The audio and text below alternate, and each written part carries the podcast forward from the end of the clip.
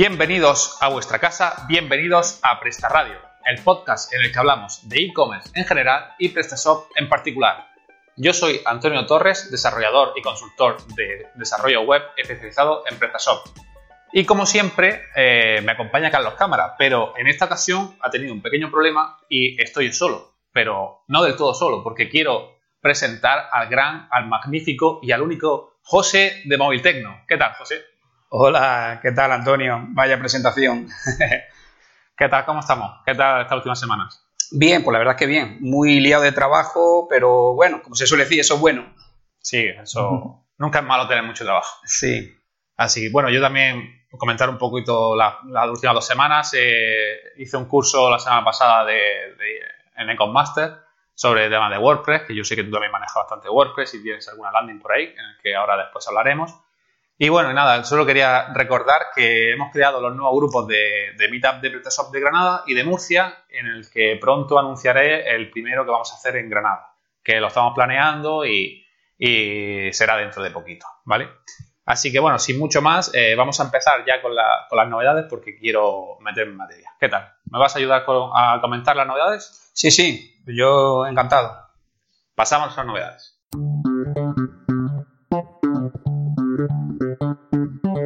Bueno, la, noticia, la noticia de que está haciendo furor, que todo el mundo está hablando un poco y que, pasa mucho, es que el fin de semana pasado hackearon el foro de PrestaShop. ¿Tú eras consciente de ello, José? Sí, sí, he entrado y he visto un poco cómo, está el tema y, madre mía, me he quedado muy sorprendido, la verdad. Bueno, pues habéis visto que en el foro ha, empezado a meter mucho spam de temas de China y de Japón. Bueno, yo no sé dónde es realmente porque no, comprendo ese lenguaje, pero, pero que le han metido una barbaridad. ¿Y qué es lo que pasa? A consecuencia de ello, parece que PrestaShop está, está digamos, cogiendo los servidores para, para securizarlo o no sé qué está haciendo, pero sí es verdad que el back office de muchos de nuestros PrestaShop o muchos de nuestros clientes se están quejando porque el back office le va muy lento. Y eso es debido a que el PrestaShop se conecta a los servidores de PrestaShop para comprobar si hay actualizaciones de módulos, para las noticias y demás. Y entonces, debido al hackeo, eh, estamos teniendo, o la mayoría de los usuarios de PrestaShop están teniendo unos grandes problemas en, la zona de administración de la institución. Pero bueno, esperamos que esto lo solventen pronto y que no haya muchos más problemas. Yo creo que ha sido por el tema de, que el jueves pasado fue el PrestaShop Day de París y han ido un poco ahí a jorobar un poco la marrana. ¿Tú qué, qué, opinas, José? Sí, sí, seguramente no, no habrá sido casualidad. Posiblemente hayan hecho algo relacionado con el tema y como tú dices, efectivamente, a lo largo de esta semana, nosotros en nuestra tienda, en nuestra tienda online movilterno.com, sí es verdad que, el back office me va más lento y incluso he hablado con vosotros, con que soy con Professional Hosting, que me lleva el tema del servidor y, en fin, a tema servidor mío no, no, hay ningún problema. Posiblemente sea el tema este de los servidores de, de PrestaShop. O sea, hemos tenido muchos problemas por eso, pero al fin y al cabo pues hay que esperarse un poco y si sigue el problema cuando invitamos el podcast, pues saber que es por ello, que no es por el tema de vuestro servidor ni nada parecido. ¿eh? Al final, por PrestaShop, que bueno, que espero que estén securizando al máximo para que no le vuelva a pasar. Y bueno, y ¿por qué no está Carlos? Pero mi pregunta era, ¿sabes por qué han hackeado el foro de, de PrestaShop? Bueno, exactamente, sí. Si tuviera el amigo Carlos, posiblemente te, sabría responder. Yo la verdad es que no, no sé decirte. Pues bueno, era un pequeño guiño para él porque el foro y la página de PrestaShop en sí está hecho en Drupal y, seguramente si tuviese hecho en Joomla, que es el, favorito de Carlos, lo que más le gusta, lo que es incondicional de Joomla, pues sería más difícil de hackear que, Drupal. Bueno, más difícil, más que difícil es que Drupal ha tenido una vulnerabilidad bastante grave en el core hace unos meses y puede ser que a través de ahí la hayan hackeado todo el tema del foro y a saber qué más, porque la página entera está hecha en Drupal, menos su tienda de addon que lógicamente está hecha en Pretason. Así que, bueno, realmente mm, no sabemos por qué lo han hackeado, pero posiblemente venga por ahí.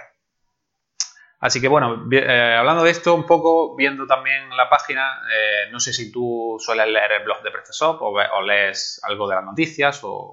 Sí, sí, suelo seguir el blog de PrestaShop, hay, hay artículos muy interesantes. En el foro, pues entro menos porque tengo muy poco tiempo, pero eh, sobre todo los artículos del blog, eh, hay muchos articulillos interesantes que los aplico luego a mi tienda online, sí. Sí, en el foro sí éramos conocedores antiguamente, ¿verdad? Hace, hace ya unos años sí nos metíamos los dos. Eh, efectivamente, al principio en el foro, al principio de ProstaShop yo entraba bastante, incluso eh, ponía post, eh, respondía, preguntaba, pero sí es verdad que de esto te estoy hablando hace ya años y ahora por falta de tiempo ya no, doy más. Entonces estoy siempre, prefiero el blog más que nada por, por formarme y bueno, en alguna ocasión entro al foro, pero por falta de, de tiempo material, ¿eh? El blog también está muy orientado al marketing, que te gusta bastante, que yo sé que eres muy conocedor del marketing, está muy experimentado, que por eso es gran éxito que ahora hablaremos de tu tienda.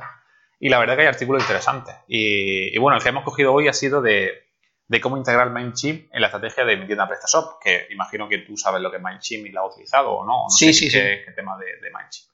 Bueno, pues me parece bastante, la he leído, me parece bastante interesante porque es para gestión de envío de correo masivo y, bueno, para mí ha sido el elegido de esta semana, para que le echéis un vistazo y, así intentáis vender más con vuestra estrategia de, mail marketing. ¿Utilizas alguna estrategia de mail marketing, José? Sí, nosotros utilizamos, aunque ahora, bueno, otro tema que, como estuviste, habéis comentado ya vosotros en un par de podcasts anteriores, el tema de la, de la protección de datos, ahora se ha hecho una limpieza importante de, la, de, la, de las listas, de las bases de datos porque hay que tener mucho cuidado de no mandar email, ¿verdad? A los, clientes que no, lo han confirmado y reconfirmado. Pero sí, nosotros hemos utilizado algunas campañas de, de, email marketing. Empezamos con MailChimp y últimamente estamos haciendo algo también con, una empresa española que es Mail Relay, que también estamos haciendo algunas cositas con ellos estamos enviando a través de Mail Relay. Con el, por el tema también quizás de, que Mail Relay tenía los servidores aquí en España y, bueno, pues para el tema este también de, de no tener conflicto. Hmm. y, bueno, mm, hay que saber que MailChimp ha sido de los, fueron de los primeros que empezaron a cumplir el tema de la RGPD para poder darse de baja y para poder borrar todos sus datos y demás, que eso sí lo tienen muy bien implementado. Y, bueno, te quería preguntar, ya que estamos con este tema un poco de, lo que has hecho, ¿has tenido buena interacción con, con tus clientes? ¿Ha tenido buena apertura o no? ¿O, te ha funcionado? La gente dice que está muerto el email marketing, pero parece que sigue funcionando. Sí, sigue funcionando. El, email, marketing sigue funcionando. Lo que pasa es que sí es verdad que vamos a decir que el porcentaje efectivamente no es muy grande. Es decir, que tú puedes enviar eh, un, tener una lista de, de email de 3.000 emails y luego efectivamente a lo mejor te lo abren 200 personas y de esas 200 personas resulta que hacen clic 100 eh, personas, eh, con lo que, pero bueno, si de esas 100 personas que hacen clic y van a tu página web porque les interesa el producto, eh, realiza unas cuantas compras a raíz de ese email que ha enviado, pues como se suele decir, bueno es. Ahora que también es verdad que no te, vuelve, no te vuelves loco vendiendo cada vez que manda un email marketing, eso tampoco es así. Sí, un porcentaje muy pequeño, cuanto más suscriptores, pues más posibilidades, pero pero bueno, también la gente dice, bueno, como es gratis, realmente gratis, gratis, no es porque MailChimp, MailRelay y tal cuesta dinero. Pero, pero bueno, los costes aquí a lo mejor son, El coste es pequeño y para las pequeñas empresas como la nuestra, que no son miles y miles de email, efectivamente, eh, prácticamente gratuito o el coste es muy pequeño. Hombre, claro, si hablamos de una empresa que tiene una base de datos de que envía 100.000 email cada, cada, cada vez, pues claro, eso sí le cuesta un dinero, sí. Muy bien, pues eh, si te parece vamos a empezar ya con el tema principal.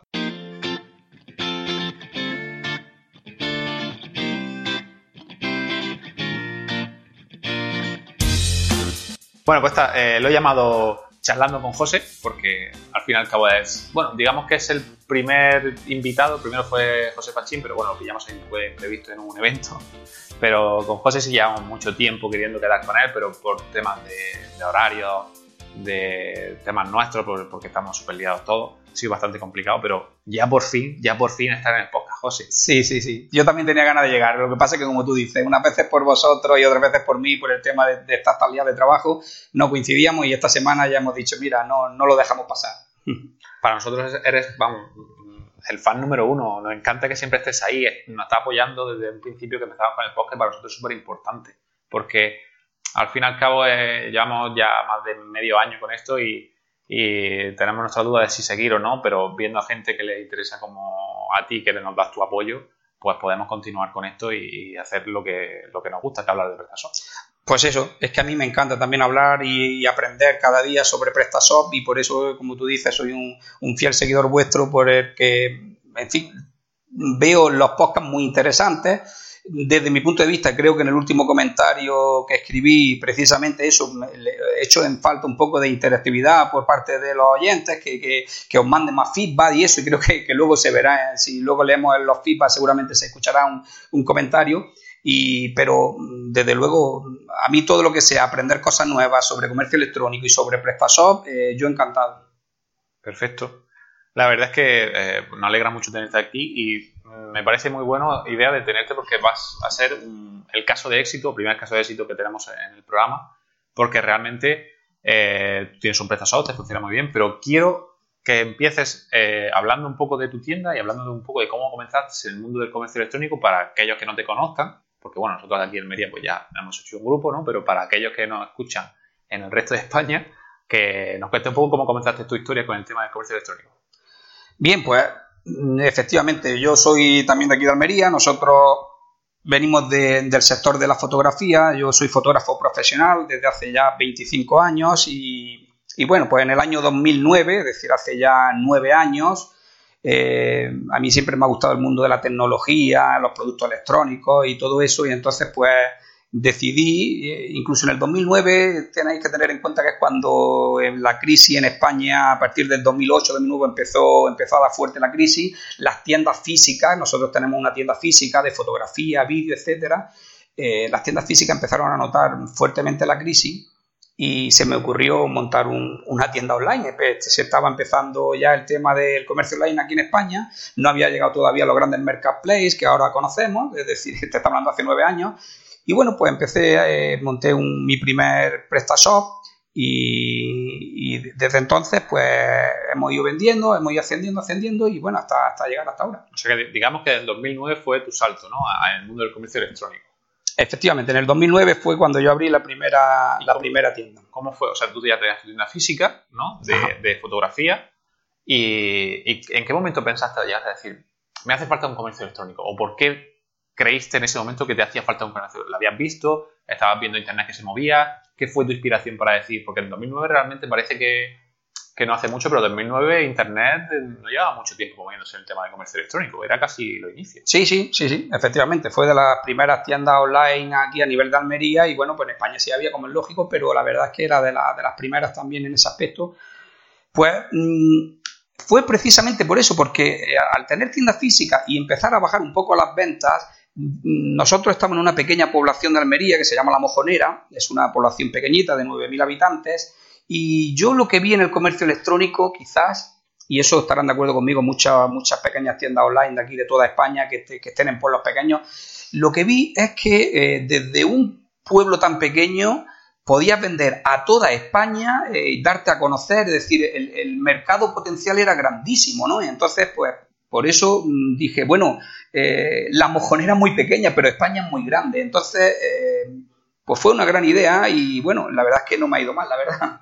Sí, sí. O sea, que viste la posibilidad de, poder vender a toda España sin tener que moverte. Sin tener que crear franquicias ni, nada por el estilo, porque al fin y al cabo, digamos que cualquiera puede crear un comercio electrónico, ya sea una tienda pequeña o una tienda muy grande, ¿no? Como fue tu caso, ¿no? Tú, tenías una tienda eh, en, en, una localidad de Almería y, y, bueno, diste el paso y te ha ido bastante bien. Por lo tanto, mm, es bastante recomendable que todo el mundo que tiene pensamiento de prosperar o pensamiento de poder vender a más gente, pues que monte una tienda virtual. La verdad es que me parece súper interesante y, viendo los resultados que te ha dado, ¿no? Porque tampoco te ha hecho falta vender en Amazon ni vender en grandes plataformas. Con tu sola tienda te funciona bien, ¿verdad? Efectivamente. Es decir, eh, nosotros vendemos directamente en nuestra tienda y, como tú dices, yo sí recomiendo a pequeñas tiendas que tengan un producto. Otra cosa ya sería el tipo de producto que hay para vender. Es decir, si, si quieres vender un producto que, tenga todo el mundo, un producto que esté reventado de precio en los grandes marketplaces, pues la verdad es que lo vas a tener difícil. Ahora, eh, yo diría que hay que. Nosotros nos hemos especializado en un producto electrónico muy concreto, eh, como se suele decir, un micronicho o varios micronichos en los que no tengas tanta competencia o no haya, no haya tantas tiendas online que vendan ese tipo de producto. Entonces, eso seguramente tendrá más éxito que si quieres vender, no sé, cámaras Canon o cámaras Nikon, que eso es un, eh, producto muy estandarizado. Sí, que es muy genérico, ¿no? muy genérico. Tu, consejo es que se tire por el micronicho para poder abarcar a, un público muy objetivo o un público muy... Muy concreto, sí, un público muy minoritario, pero ese público que es tan minoritario en España eh, sí es, digamos, lo suficientemente grande como para que tu tienda viva de ello. Ahora, mm, como quieras vender un producto que está muy masificado y muy explotado, pues van a llegar los grandes marketplaces que tú ni vas a poder competir ni en precio, ni en gastos de envío, ni en devoluciones, ni en nada vas a poder competir con, los que ya conocemos. Sí, algún, algún día haremos algún podcast sobre Marketplace, pero preguntaba a ti, ¿tú venderías en Amazon tus productos? Ah, me lo han preguntado ya en varias ocasiones y yo, si te digo la verdad, yo de momento no, no vendo en Amazon. Es decir, eh, incluso lo estuve valorando, eh, Amazon se puso en contacto con nosotros cuando llegó a España hace unos años. Eh, pues bueno, me imagino que harían un estudio de, mercado y vieron las tiendas online, los comercios online que estaban vendiendo en España y, bueno, pues se pusieron en contacto conmigo y estuvimos barajando la posibilidad. Pero de momento yo prefiero vender directamente en mi tienda mm, por varios motivos. Principalmente las comisiones que cobran, eh, en este caso Amazon, a, las pequeñas tiendas son unas comisiones, para mi parecer, muy, muy altas. Estamos hablando de, unas comisiones de un 12, un 15, un 17% y hasta un 20% en algunos productos. Y eso eh, depende en qué tipo de productos.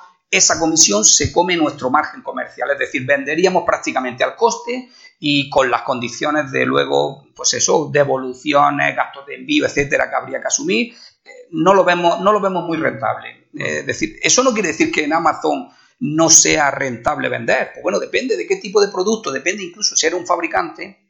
Yo lo que veo ahora en Amazon es que más que las pequeñas tiendas online que venden en Amazon, los que se están vendiendo mucho en Amazon son los directamente los mayoristas o los fabricantes. ¿Por qué? Porque ellos sí tienen más margen comercial. Es decir, un fabricante que fabrica un producto se puede permitir el lujo de venderlo en Amazon, se puede permitir el lujo de, pagarle a Amazon un 15% de comisión y aún así le sigue quedando otro tanto por ciento al fabricante, pero si yo le tengo que comprar a un mayorista o a un fabricante y luego vender en Amazon, a mí no me queda mm, casi nada. Y también, otro de los motivos los que yo mm, hablo con los clientes es por el tema de tener el control al final de tu producto. Porque si lo tiene Amazon, pues ellos tienen el control. Y lo peor es que si tú eres fabricante, perfecto, pero si no lo eres, puede ser que te salte y lleguen en contacto con el fabricante y venden ese mismo producto que tú. Eh, que al fin y al cabo lo que Amazon controla son datos. Cuanto más datos tengan y cuanto vean que un nicho es rentable, o puede ser que ellos mismos fabrican los productos, como está haciendo con los cables, con Sí, sí, con el Amazon Basic. Amazon Basic ahora están, van a sacar su propia línea de, ropa, activamente. Entonces. Eso está pasando, Antonio. Es decir, eh, eh, pequeños comercios online que están vendiendo en Amazon, que hay un producto estrella que lo, se vende mucho, pues Amazon, como tú dices, eh, los datos para ellos son muy valiosos, como para todo el mundo, el, el Big Data, y entonces directamente se ponen en contacto con el fabricante eh, y lo venden a ellos directamente, se saltan al pequeño comercio, lo ponen en su listado, ponen el suyo el primero y al final es, del pequeño comercio es que hasta desaparece del listado de Amazon. Desaparece. Bueno, y dejando a Amazon un poco aparte. que no quería, no, no, queremos no quería mucho, mucho pero en fin. Y bueno, hablando, siguiendo un poco con la trayectoria, eh, ¿tú te verías actualmente con tu tienda si no hubiese montado una tienda virtual? Pues la verdad es que en las tiendas físicas y las tiendas pequeñas, estamos hablando de tiendas físicas y pequeñas, de pueblos pequeños como la nuestra, eh, sería muy difícil hoy en día sobrevivir con, solamente con la tienda física. O dicho de otra manera, la tienda virtual yo la puse hace, como decimos, nueve años como un complemento, como un complemento de ventas de la tienda física y a día de hoy es al contrario. La tienda virtual factura mucho más que la tienda física. Es decir, que hoy en día la tienda virtual eh, podría sobrevivir totalmente sin necesidad de la física, pero como tú dices, yo no sé si la física viviría sin la virtual. La otra. Ah, sí, pues muy interesante. O sea, le ha dado la vuelta a la tortilla, ¿no? Le ha dado la vuelta a la tortilla. el gran negocio se está haciendo online, ¿no? Pues claro, el nicho de mercado es mucho más grande, tienes más compradores y bueno, si te has posicionado bien con el tema del marketing y demás, pues es bastante, bastante bueno. Así que me parece muy curioso eso de que empezaste siendo como, abriendo como un complemento y ahora es el, el, negocio principal. el complemento ahora es la tienda física que mm, eh, es bueno también que esté la tienda física porque genera cierta confianza de cara a los clientes, ven que, no es una persona que está vendiendo ahí desde su casa o lo que sea, sino que es una tienda física que, lleva, que llevamos desde el año 92, 26 años hace ahora y eh, es bueno tenerla. Eh, de hecho, tenemos también muchos clientes, sobre todo de la zona de Almería, Granada, incluso Murcia, que vienen expresamente o vienen a nuestra tienda física y recogen el producto allí o lo ven, lo ven en, nuestra, en nuestra propia exposición. Y, pero como te digo, ahora resulta que las ventas de la tienda física son mucho menores que las de la tienda online, sí. Bueno, y hablando un poco del tema de la confianza, o sea, empezaste en 2009, la gente en España era muy desconfiada. ¿Te resultó difícil empezar a vender online? ¿O la gente, o sí había público que era más confiado, te lo pagaban con reembolso, cosas así? ¿Cómo empezaste? ¿Cómo fue tu, historia en ese, momento? En ese aspecto. La verdad es que efectivamente en el año 2009, 2010, 2011, los primeros años del comercio electrónico eh, era más difícil, la gente era más desconfiada. Para comprar online era bastante más desconfiada. un dato, un dato relevante. En aquellos años más del 50 al 60% de las ventas que hacíamos en nuestra tienda online, que tampoco eran tantas como hoy en día, eran menos, eh, más del 50 al 60% eran contra reembolso. Es decir, en aquellos tiempos se compraba mucho contra reembolso porque eran, eh, la gente no te conocía y por desconfianza pues prefería pagar el producto cuando lo recibía en efectivo, no, desconfiaban de dar su tarjeta, eh, su tarjeta Visa, meterla en, por internet, Parece, es que parece que no, no hace tanto años, nueve años, pero nueve años, como tú dices, en Internet son muchos y, ahora mismo todo el mundo, si vemos una tienda más o menos fiable, mm, metemos nuestros números de tarjeta de Visa y no tenemos ningún problema, pero en aquellos tiempos casi todo era contra reembolso, incluso por transferencia o por ingreso bancario, y muy poquito con tarjeta. Sin embargo, a día de hoy, volvemos a lo que hemos hablado antes, se ha dado la vuelta totalmente a la tortilla y ahora el 80% de, de los pagos que se hacen en nuestra tienda online son con tarjeta de crédito. Ya hay un remanente muy poquito de un 10% contra reembolso y hay otro 10% que pueden pagar. Eh, incluso PayPal, que PayPal es una forma muy conocida de, pago en Internet, ¿verdad? Pues bueno, pues en nuestra tienda incluso la tarjeta de crédito supera con creces a PayPal, que también la tenemos, pero digamos, eh, el número uno es, la tarjeta hoy en día. Ah, has visto cómo ha ido evolucionando del tema de la confianza online al final, ¿no? la verdad es que, claro, casi nueve años ya con la tienda online es bastante y, y has visto los inicios de, porque no hasta hace mucho yo conocía gente de que nadie compraba por internet, no se fiaba de nada, de poner sus datos. Y, bueno, y ha hecho que, esto haya mejorado. Y con el tema del, del, móvil, eh, ¿has notado diferencia? ¿Hay más gente que te ha comprado un móvil? ¿De verdad es más del 50% que te está comprando un móvil? ¿O eso es un mito? No, no, no, eh, eh, sí, está subiendo una barbaridad. Sí, es verdad. Es decir, eh, lo del móvil ha sido, pero eso ha sido muy reciente. Es decir, lo del móvil en nuestro caso particular ha sido en el último año, dos años. Es decir, en lo que va del 2018, 2017, 2018 ha sido un, boom.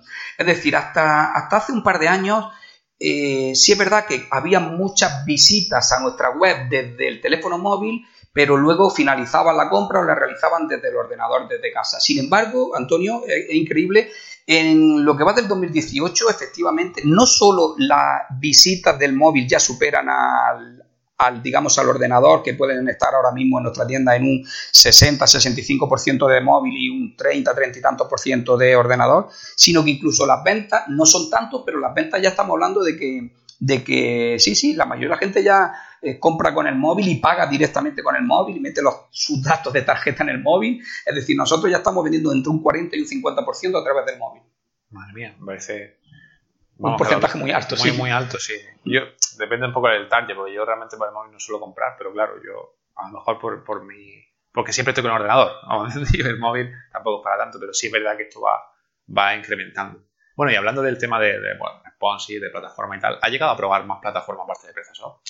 Bueno, si te digo la verdad, eh, nosotros estuvimos unos, mm, yo no sé si la gente ya se, acordará de esa plataforma. Resulta que antes de conocer yo PrestaShop estuve meses, es decir, creo que empecé en el 2009, en el mes de agosto, eh, y conocí Zencar. No sé si te acuerdas de Zencar, ¿vale?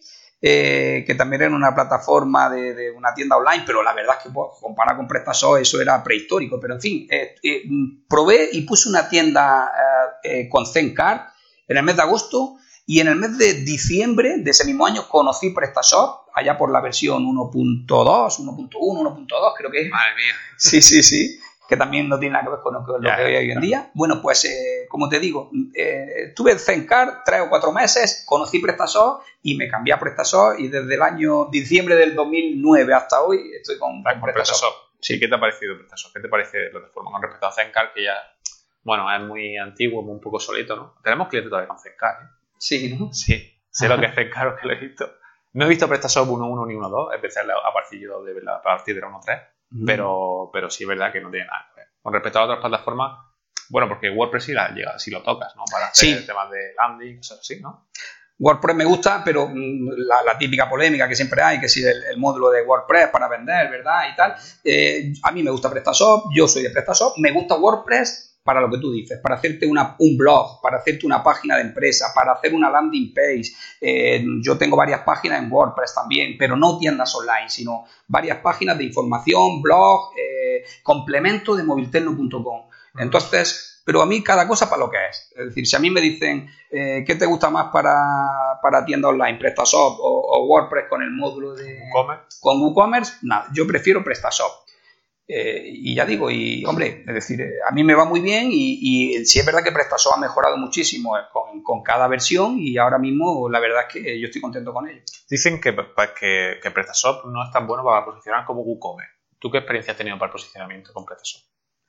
Pues efectivamente, según dicen, WooCommerce se posiciona mejor porque, porque WordPress eh, para el tema del SEO está mucho más optimizado que PrestaShop, etc. Y posiblemente sea así, pero yo te digo una cosa. Eh, a mí que me gusta mucho estudiar sobre el tema del SEO y marketing, etcétera, y me formo mucho sobre ello para aplicarlo luego a mis propios proyectos.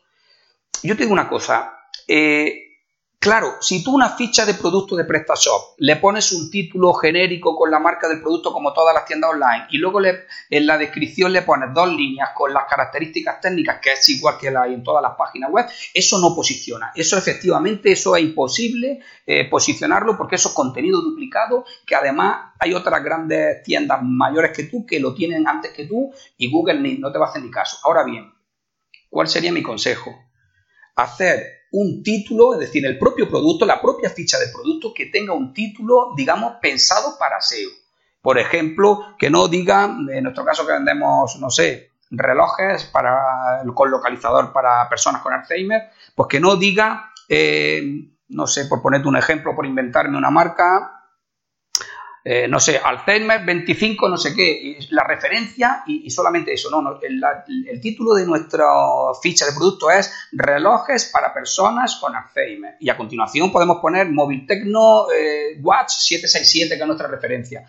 Pero claro, eso por un lado. Y luego por otro lado, la ficha del producto tú tienes que, eh, digamos, explicar qué hace el reloj, qué ventajas tiene y todo eso, es decir, hacer una ficha del producto descriptiva y, digamos, más o menos extensa para que tanto el cliente, el usuario como Google vea que eso tiene molla, que tiene información y eso te lo va a posicionar Google perfectamente. Vamos, que no es que sea más difícil de posicionar, sino que tienes que trabajarlo. Eh, sí. Punto. Que si trabajas ambas plataformas, puedes posicionarlo exactamente igual.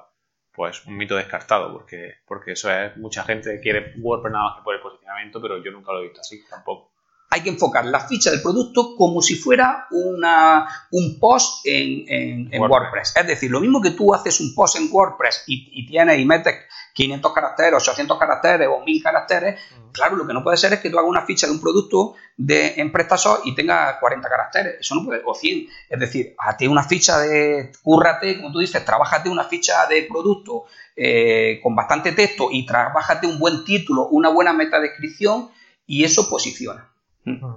Perfecto. ¿Y el, tema de PrestaShop 1.7, cómo lo ves?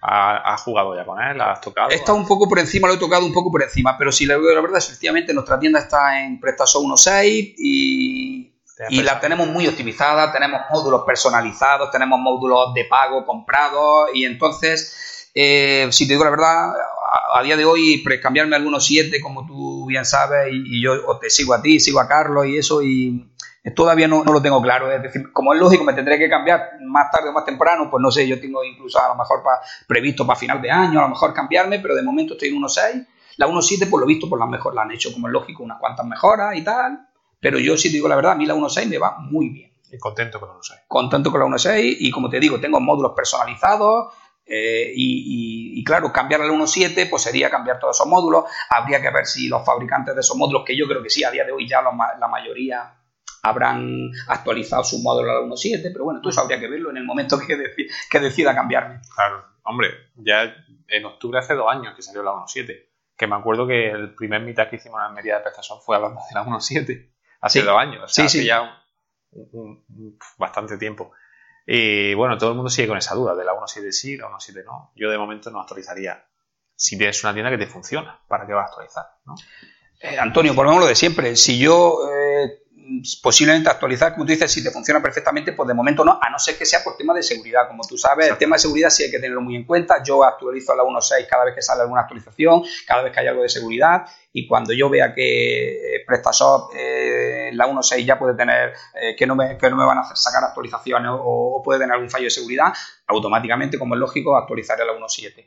Eh, ¿Me entiendes? Pero lo que pasa es que también es verdad lo que vosotros habéis dicho muchas veces. Ahora, si yo soy una persona que va a montar una tienda nueva y va a empezar desde cero, a día de hoy, pues posiblemente, oye, pues ya empiezas desde la 1.7 y, hacia adelante. Saltando los obstáculos como puedas, porque... Todavía, lo hay, ¿no? Todavía lo hay. Todavía los tiene, todavía los tiene. Bueno, ¿y qué, esperas o cuáles son tus objetivos para, para un futuro próximo?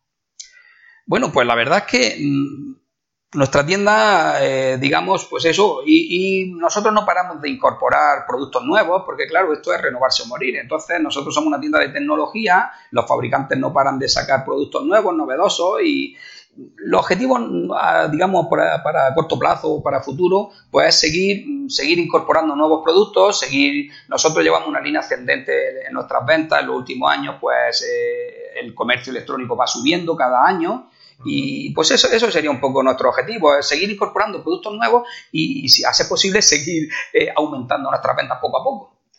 ¿Podrías decir, ya que sé que vas, o sea, te fuera mucho en el marketing, que ha sido un, potencial o algo que te ha valido para, para llegar a más gente o para tener esta mejor posición y vender más? O sea, ¿te ha servido toda esa formación que has tenido para aplicarla tú? ¿O has contratado a un tercero que te la ha hecho? ¿O cómo ha sido tu estrategia a nivel de marketing?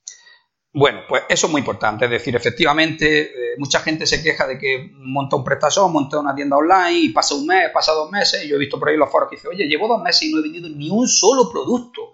Claro, pero es que luego resulta que, claro, bueno, la verdad es que esa gente a lo mejor hay algunos que no tienen instalado el Google Analytics y no saben si es que la ha gente o no. Pero bueno, y algunos lo han instalado y, claro, no han vendido un solo producto porque resulta que le entran al día cinco personas. Cinco personas o diez personas o cinco visitas o diez, mm. visitas al día, pues eso es tan poco, tan, son tan pocas visitas que es casi normal que no vendan nada, ¿no?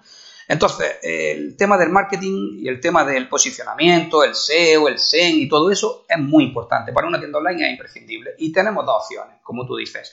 O bien lo contratas, que hay muy buenos profesionales del tema del SEO y el marketing y tal, o bien yo en mi caso lo que he hecho es invertir en mi formación, es decir, a mí me gusta mucho a nivel personal, me gusta el tema del SEO y el marketing, he invertido dinero y tiempo en mi formación y entonces eh, el tema del marketing y el SEO en mi tienda e incluso el SEM, es decir, lo anuncio en AdWords, que nos anunciamos, lo anuncio en Facebook también, todo eso lo llevo yo personalmente. Entonces, claro, no es que no me cueste nada, sí me cuesta porque le dedico muchas horas. Es decir, como, como he escuchado, lo escuchaba en una charla que decía, mira, el tema del SEO tiene dos opciones. O lo inviertes en dinero o lo inviertes en tu tiempo, que también es dinero, pero de, de alguna de las dos maneras. Sí, completamente. Sí, marketing, entonces podemos decir que es un punto súper importante para, que una tienda funcione o no funcione. Y, pero ¿qué recomiendas más? Que la gente se forme y que tenga conocimiento, aunque a lo mejor no sea llegar a ser un experto, porque tú al final llevas muchos años y sabes más que yo seguro. Pero ¿recomiendas que tenga un cierto nivel de, de saber deseo para que no le engañe? Porque también hay mucha gente que, bueno, que no, no, no cumple con el objetivo establecido o directamente confiar a una gran empresa que te lo haga? Yo como soy para muchas cosas autodidacta y como excepción, yo recomiendo la primera opción, es decir, yo recomiendo, a ver, no tiene que hacer todo el mundo esto lo que estamos hablando de formarte tú y llevarte tú el propio SEO, es decir, pero sí es verdad como tú dices, yo estoy yo soy partidario de que una persona que tiene un comercio online se forme un poco en tema de SEO, en, en tema de marketing online, aunque después contrate a una empresa que le lleve ese tema, el tema incluso del community manager, las redes sociales, etcétera, pero siempre que el dueño o, el responsable de la tienda online tenga una formación, es mucho mejor porque, como tú dices, a la hora, ya no es que te vayan a engañar, sino que la, empresa que tú contrates te, ponga un objetivo, te ponga unas cosas o te pida un presupuesto y tú digas, mira, pues con cierto conocimiento como que lo llevas mejor, ¿no? Y como tú dices, hombre, ya si tienes mucho conocimiento y le puedes dedicar, que hay que dedicarle por lo menos un par de horas al día al tema este de llevar todas las redes sociales, marketing, SEO, SEN, etcétera, si, si te formas bastante y, le dedicas un par de horas diarias, lo puedes llevar tú. Pero si no, no es necesario. Pero sí es bueno un poco de formación. Sí, para saber por lo menos qué es lo que se, hace o qué es lo que están haciendo en tu tienda. Porque al final acabas de estar dando la llave de tu tienda a una persona para que te lleve. Es como el que le da la, llave de la tienda física para que ponga en el escaparate lo que quiere. Pues tendrás que saber qué es lo que quieres poner. Muy bien.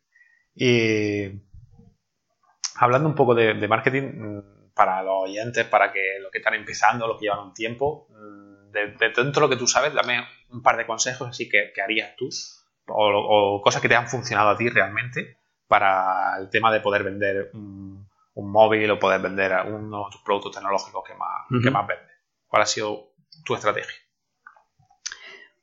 Pues eh, hay un dicho que es como si fuera un poco de todo. Yo así, a, así a voz de pronto, mi estrategia desde, desde el principio pues yo lo que aconsejaría a una tienda que está empezando, porque si hay tiendas que nos están escuchando este podcast que ya llevan varios años, pues lo que les voy a decir ya lo, conocen y además lo deben de estar llevando a cabo, como es lógico.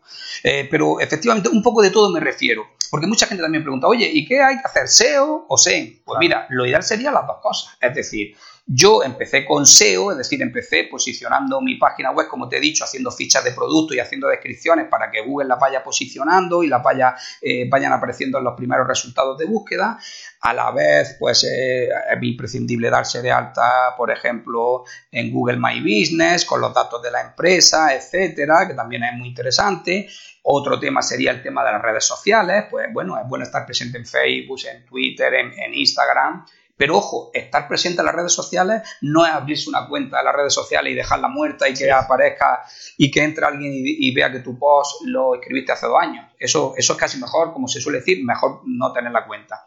Estar presente en las redes sociales, hombre, si no quieres o no puedes publicar todos los días, que menos que una vez a la semana y publicando algunas cositas, algunas. Bueno, pues si, sumamos un poco, yo lo que, aconsejaría a la tienda nueva es un poquito de SEO, buenas fichas de productos, eh, darse de alta las redes sociales y moverlo, mover un poco el tema de las redes sociales. Eso para empezar. Y luego, si tienen presupuesto como para empezar a hacer un poquito de, Google AdWords o incluso para la tienda online, funciona muy bien el Google Shopping. ¿eh? El Google Shopping, que, aparece la foto del producto con el precio debajo, es muy llamativo. ¿eh? Incluso a mí me gusta más que el AdWords.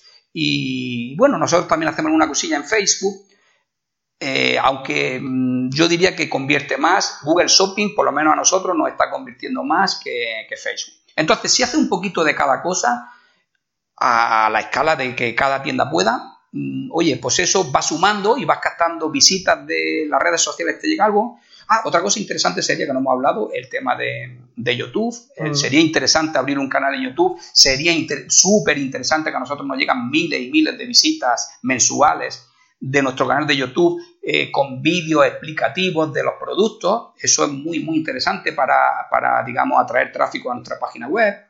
Y luego incluso también es muy interesante para eh, ayudar a vender el producto. Es decir, que una persona que entra en, la ficha de tu producto ve la fotografía, ve la descripción, pero si además ve un vídeo con el producto en las manos y eh, explicando cómo funciona y cuáles son sus cualidades y para qué sirve, eso hace que la conversión sea mucho mayor.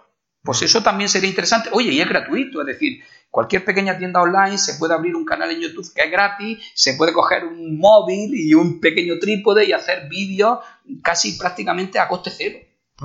Tiempo, eso sí, hay que dedicarle mucho tiempo. Ya, claro. sí, el tiempo es dinero, pero al fin y al cabo eh, también te devuelve la conversión que tú le estás invirtiendo a la larga. Eh, la verdad que, como digo, sabe bastante de marketing. Dejaré en los comentarios un par de, de que ha hecho aquí en la medida sobre, sobre marketing y tu experiencia porque me parece súper útil y, hay muchas cosas que, que has dicho que yo ni sabía. Así que bueno, si para terminar ya la entrevista, eh, si quieres comentar mm, para nuestros oyentes tu tienda, lo que vendes, qué es lo que tu público objetivo, cuál es, o sea, un poco de promoción, ya que estamos aquí. Sí, no, bueno, la verdad es que a mí me gusta hablar de prestación, me gusta hablar de comercio online, eh, bueno, pero en fin, ya que me lo comentas que no es Eh, nosotros, movilterno.com, yo invito a, todos los oyentes a entrar en movilterno.com, más que nada, no, ya no para que compren, sino por lo menos para que vean cómo está un poco diseñada la tienda, cómo, eh, digamos, las formas de comunicación que tenemos con los clientes, que tanto es telefónicamente, ponemos el teléfono bien grande en la parte superior, que eso inspira mucha confianza, eh, que si entran desde el móvil le aparece un botón para guasear, para, para guasear directamente con nosotros, es decir, una serie de cosas. Yo invito a los, a los oyentes a que entren para que, más que nada, eh, si pueden ver algún detalle que ellos puedan aplicar a su tienda online, oye, pues encantado, yo encantado de ayudarles. Incluso si algunos tienen eh, alguna duda o quieren preguntarme algo, pues mire, me pueden mandar un email a jose.moviltecno.com y yo eh, les contestaré encantado. Madre mía, está poniendo arriba, ¿eh? a partir de mañana vas a, tener el correo de gente preguntándote porque, vamos, yo te preguntaría seguro si tuviese una tienda porque querría saber tu conocimiento y más. Pues bueno, pues eh, hasta aquí la entrevista, ¿vale? Eh, no te voy a despedir todavía porque vamos a ver el feedback, ¿vale? Así que vamos a pasar al feedback.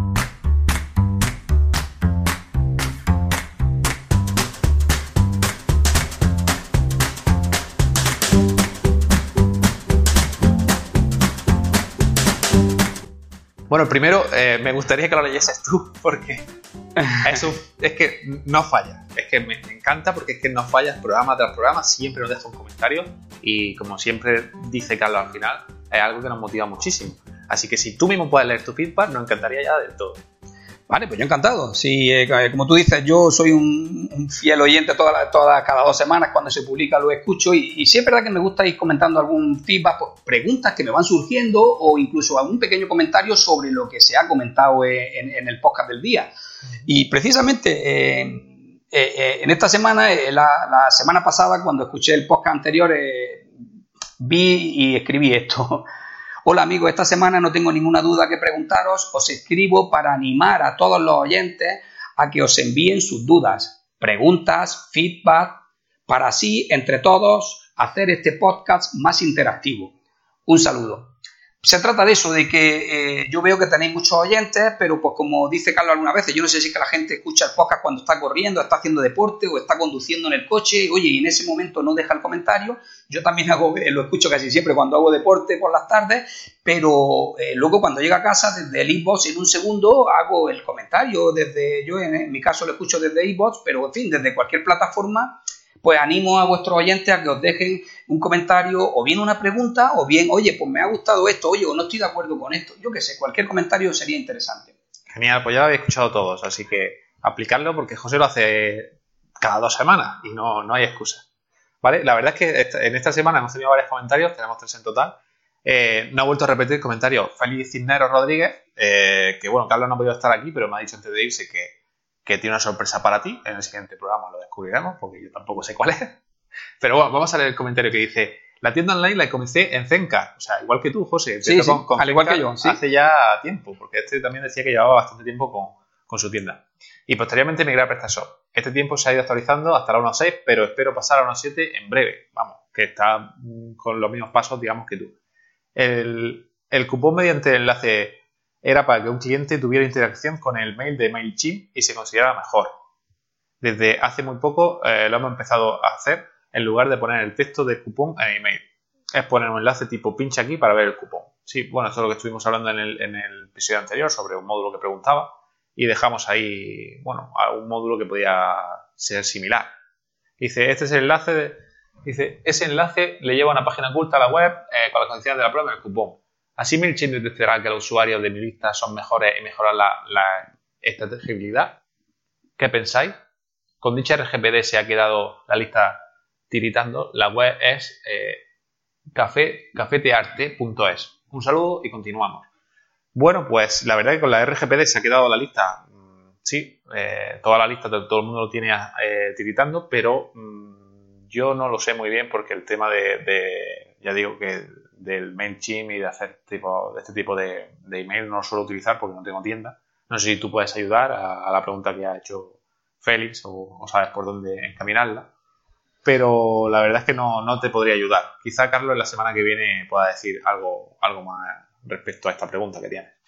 A ver, yo, eh, por lo que estoy entendiendo, Félix, si un caso nos comenta en los feedback de, de, este podcast, por lo que estoy entendiendo, eh, Félix pregunta que si pone en el email un enlace a través de MailChimp que ponga pincha aquí para ver el cupón y por lo que veo que dice una, página oculta es que esté solamente de cara al enlace pero no esté pública para que, para que la demás gente no vea el cupón, me imagino, claro. digamos que no esté indexada, ¿no? que no esté indexada y porque eso digo yo, oculta entre comillas, no sé hasta qué punto indexada una cosa, pero oculta, uh, no Antonio, técnicamente no, oculta 100% no puede, estar, ¿no? Puede estar. Entonces, lo que querrá decir, pues oculta de que no esté indexada y no, nadie la pueda ver, no sé qué. Le metan a lo mejor un, no index o algo en, el, robot.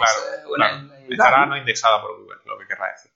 Y bien, y dice que, que, si así detectará que los usuarios de Milita son mejores y mejorará la entregabilidad. Se refiere, me imagino, a que, claro, eh, al, al, al no ver el cupón directamente en el email, sino que para poder ver la palabra del cupón tengan que pinchar y tengan que ir a esa página oculta, ¿qué pasa? Que claro, los clics aumentan muchísimo, porque si tú en el email le estás presentando la palabra, el cupón, ya no haces clic, ya no va a parar a la página, directamente lo ves y, tal.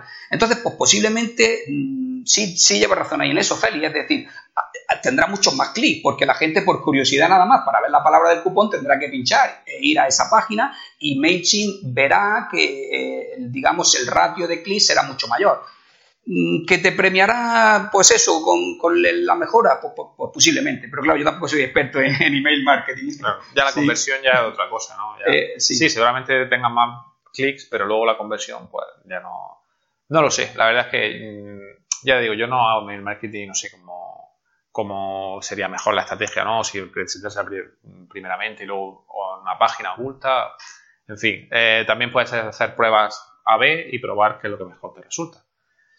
Y bueno, y por último, el último comentario de Aníbal, ¿vale? Pues lo, nombramos en el, último podcast de Aníbal Sánchez para a ver si sustituto de Carlos cuando esté de vacaciones. Y dice, buenas, siempre a pie de cañón para lo que necesitéis y para dar soporte a mi podcast favorito. Muchas gracias Aníbal si algún día es necesario un argentino opinador, aquí te presente. Muy bien, dice como potata, dice, ¿cómo será que, ya estoy instalando PrestaShop y creando containers con Lando, Docker para desplegar PrestaShop? Pues genial, eh, Aníbal es mm, también una persona de la comunidad de, de Joomla, muy, muy conocido, y, y, bueno, que te animes con PrestaShop también me alegra, porque ya sabemos que Joomla para, para tiendas virtuales está muy mal. Y ahora que está aquí y que no está Carlos, lo puedo decir claramente que, que Joomla para tiendas virtuales, no, no, eso lo dejamos. Así que nada, Aníbal, estás invitado cuando quieras para, que vengas y, y sustituya a Carlos, sobre todo porque como hoy ya me ha dejado tirado y esperamos que la próxima a ver qué va pasando.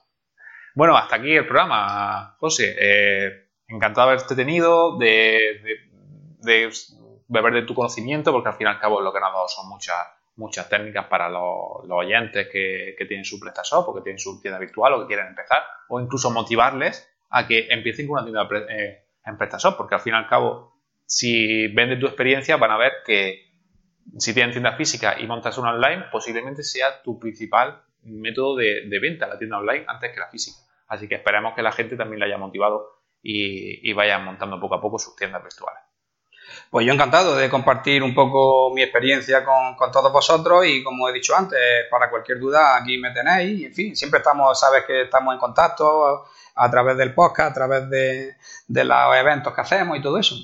Muy bien, pues lo dicho, muchas gracias y antes de terminar, eh, puedo decir que podéis comentar como hace José siempre. Espero vuestros comentarios, ya sea en la página web, en Apple Podcasts, en Evox, en YouTube, en nuestro canal de Telegram en Twitter, en Facebook y donde queráis, ¿vale? Así que nada, muchas gracias por escucharnos y hasta la próxima.